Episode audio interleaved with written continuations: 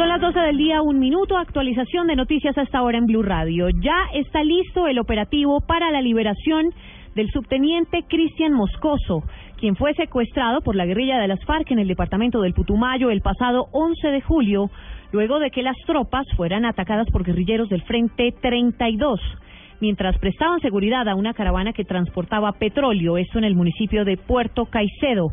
Vamos directamente al municipio de Puerto Asís, en donde hay movimiento de helicópteros. ¿Qué pasa hasta ahora desde esta zona del país? Yo Martínez.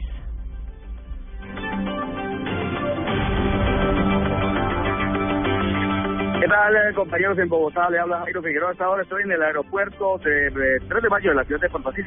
Hay una avioneta dispuesta aquí, lista. El aeropuerto, eh, en este momento, las operaciones fueron cerradas para dar paso a este procedimiento que eh, están adelantando eh, organismos que tienen que ver con el proceso de migración del subteniente Cristian Moscoso, luego de los ataques de la guerrilla en Puerto Caicedo, que dejó un soldado muerto, otros dos heridos y el eh, oficial del ejército secuestrado. En este momento hay una, dos, tres, cuatro personas que están moviendo, está lista una avioneta, hay un helicóptero azul con emblemas eh, de la Cruz Roja Internacional, pero se sabe que ya hay dispuesta toda la operación en la zona donde se supone los guerreros del Frente 32 devolverán a la libertad al eh, subteniente Moscoso. Nosotros nos hemos ubicado aquí a la margen izquierda del aeropuerto que Valle, está cerrado y nos toca literalmente estar observando este procedimiento tras de una malla repetimos, el aeropuerto 3 de Mayo de la ciudad de Puerto Rico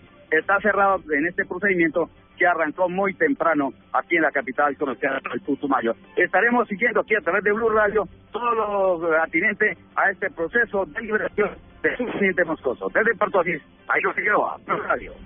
Muchísimas gracias, Jairo. Claro que sí, vamos a seguir muy atentos en Blue Radio todo este proceso de lo que será la entrega del subteniente Cristian Moscoso por parte de la guerrilla de las FARC en las próximas horas. Nosotros allá en el municipio de Puerto Asís, en el departamento del Putumayo, estamos muy atentos, también atentos hablando con la familia del subteniente. También están a la expectativa de esta posible entrega en las próximas horas de este oficial, de este suboficial del Ejército Nacional de Colombia. Vamos a estar atentos 12 del día, 04 minutos, y a menos de 48 horas del inicio del cese unilateral por parte de la guerrilla de las FARC, unidades eh, del ejército adelantan operativos en el departamento de Antioquia para encontrar a los responsables del hostigamiento a la estación de policía del municipio de Ituango. En las últimas horas, un guerrillero murió en enfrentamientos. Cristina Monsalve.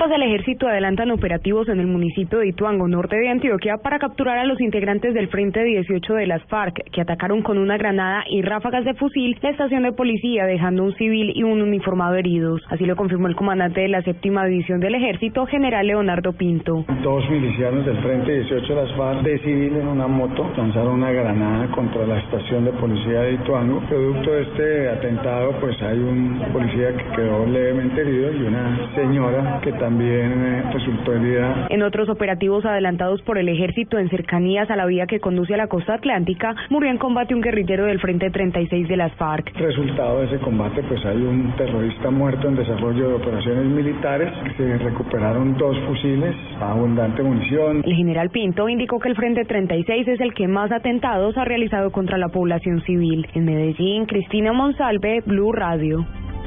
Cristina, gracias. Y ante la posibilidad de atentados contra la infraestructura petrolera en el departamento de Santander, el ejército y la policía refuerzan a esta hora la seguridad en Barranca Bermeja y la refinería de Ecopetrol. Javier Rodríguez. Las autoridades en Santander reforzaron la seguridad en las fronteras con los departamentos de Antioquia, Cesar, Boyacá, Bolívar y Norte de Santander para evitar que guerrilleros del ELN y la FARC entren a cometer actos terroristas en la infraestructura petrolera ubicada en Barranca Bermeja y la región del Magdalena Medio, como lo explica el gobernador Richard Aguilar. Nosotros tenemos problemáticas en los departamentos vecinos, en el sur de Bolívar, problemática que se quiere trasladar para el Magdalena Medio, tenemos problemáticas en Puerto Berrío que se está trasladando para el municipio de Cimitarra, de Arauca y de Norte Santander que se quiere trasladar para la provincia de García Rovira. Y lo que hacemos nosotros con la policía y con el ejército son implementar operaciones de contención para evitar el traslado de dicha problemática. Según el ejército, la refinería de Barranca Bermeja de Ecopetrol fue reforzada con 200 soldados más. En Bucaramanga, Javier Rodríguez, Blue Radio. Javier, gracias. Unidades antiexplosivos continúan en la vereda La Reforma, cercana al barrio Siloé de Cali, buscando neutralizar el artefacto abandonado en la torre de energía número 15. Carolina Tascón, desde el suroccidente del país. El grupo Delta del Batallón de Ingenieros Codazzi se encuentra aún en la torre de energía 15 que conecta las líneas Pance-San Antonio, desactivando un artefacto explosivo que fue abandonado al lado de esta infraestructura. El general Wilson Chávez, comandante de la tercera brigada, explica que la torre está ubicada en la zona rural de la vereda La Reforma y no hay viviendas cercanas. Un, artefacto que podemos nosotros visualizar y que eh, con expertos vamos a, tratar de neutralizar. Está retirado de las viviendas, va a ser controlado, tenemos los expertos para esa para esos para poder destruir eso controladamente. Inteligencia de la Tercera Brigada investiga qué grupo delincuencial dejó este explosivo en la zona. Desde Cali, Carolina Tascón, Blue Radio. Y en hechos aislados fueron asesinados en las últimas horas dos colombianos en el estado de Táchira, Venezuela. Uno de ellos fue degollado. La información desde la frontera con Venezuela con Juliet Cano. El primer hecho se registró en una urbanización de San Cristóbal cuando desconocidos con arma blanca degollaron a Alfonso Pinto Gallo de 43 años de nacionalidad colombiana y quien se dedicaba en el vecino país a oficios de la construcción. El hombre transitaba por el lugar y aunque después del ataque alcanzó a dar unos pasos se desplomó por completo. Según lo que reportaron las autoridades venezolanas, el hecho pudo originarse porque se opuso a un asalto. El otro caso se dio en medio de una riña callejera en un establecimiento público del estado Táchira en donde fue asesinado el comerciante informal identificado como Kevin Fernando Ramírez de 28 años. Los cuerpos sin vida de los dos colombianos permanecen en la morgue de San Cristóbal, estado Táchira, Venezuela. Desde Cúcuta informó Juliet Cano, Blue Radio.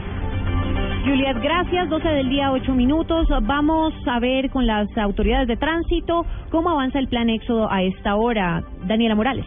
María Camila, el coronel Juan Francisco Peláez, director de la Policía de Tránsito a nivel nacional, ha informado que en este momento todas las vías del país se encuentran habilitadas. Sin embargo, ya se registran algunas complicaciones sobre la autopista sur a la salida de Bogotá debido a la afluencia de vehículos y viajeros que salen en este momento a diferentes lugares del país. Por esto, el coronel Juan Francisco Peláez ha explicado cuál será la restricción de vehículos de carga para este puente festivo de independencia. Sí, efectivamente, la, la restricción de carga comenzará a regir desde las 9 de la mañana hasta las 5 de la tarde del día de hoy y el día lunes tendremos de igual, manera desde la mañana hasta las 11 de la noche. Hay que recordar que son 7.000 efectivos de la Policía de Tránsito y también del Ejército Nacional, quienes estarán en las calles y en las carreteras verificando que no haya ninguna alteración del orden público que afecte la seguridad. Daniela Morales, Blue Radio. Daniela, gracias. Declaran calamidad pública y urgencia manifiesta para 23 municipios del departamento del Meta por la ola invernal. Carlos Andrés Pérez. El Consejo Departamental de Gestión del Riesgo aprobó por unanimidad la declaratoria de calamidad pública y urgencia manifiesta en 23 municipios del departamento del Meta que se han visto afectados por la ola invernal. Tres municipios recibirán ayuda inmediata por la gravedad de la emergencia que pasan. Así lo aseguró Daniel Ernesto Castiblanco, secretario de Gobierno del Meta. La demanda es una respuesta inmediata, así lo ha dispuesto el señor gobernador, para poder atender de manera priorizada con los medios que tenemos a los municipios y poder dar caso concreto es el Calvario y San Juanito, los primeros priorizados que vamos a atender en compañía de mesetas. La emergencia demanda en la mayoría de municipios la intervención de maquinaria para la ejecución de obras, infraestructura vial, construcción de gaviones, encauzamientos de ríos y jarillones de protección como medidas de mitigación. Desde Villavicencio, Carlos Andrés Pérez, Blue Radio.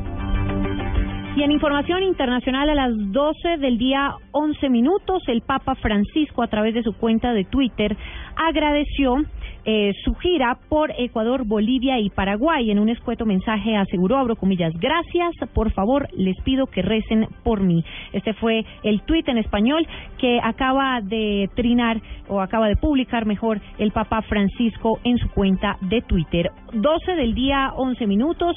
Vamos con información deportiva con Pablo Ríos.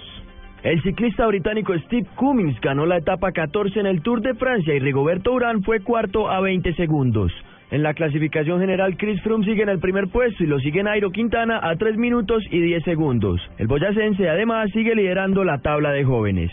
En noticias de fútbol colombiano, hoy comienza la segunda jornada de la Liga Águila a las 2 de la tarde. La Equidad recibirá al Cali, Unia Autónoma enfrentará a Águilas Doradas y a las 5 de la tarde iniciará la transmisión de Blue Radio para el clásico antioqueño entre Nacional y Medellín. A las 8 de la noche, para cerrar la fecha, Deportivo Pasto visitará al Cortuloa. En fútbol internacional, Teófilo Gutiérrez ya se encuentra en Lisboa para hacerse los exámenes médicos y posteriormente ponerse la camiseta del Sporting. Y por último, la prensa brasileña informa que Pelé fue internado en un hospital de Sao Paulo, aunque la causa es desconocida. Vale recordar que en los últimos meses el exfutbolista de 74 años ha tenido problemas de salud constantemente. Pablo Ríos González, Blue Radio.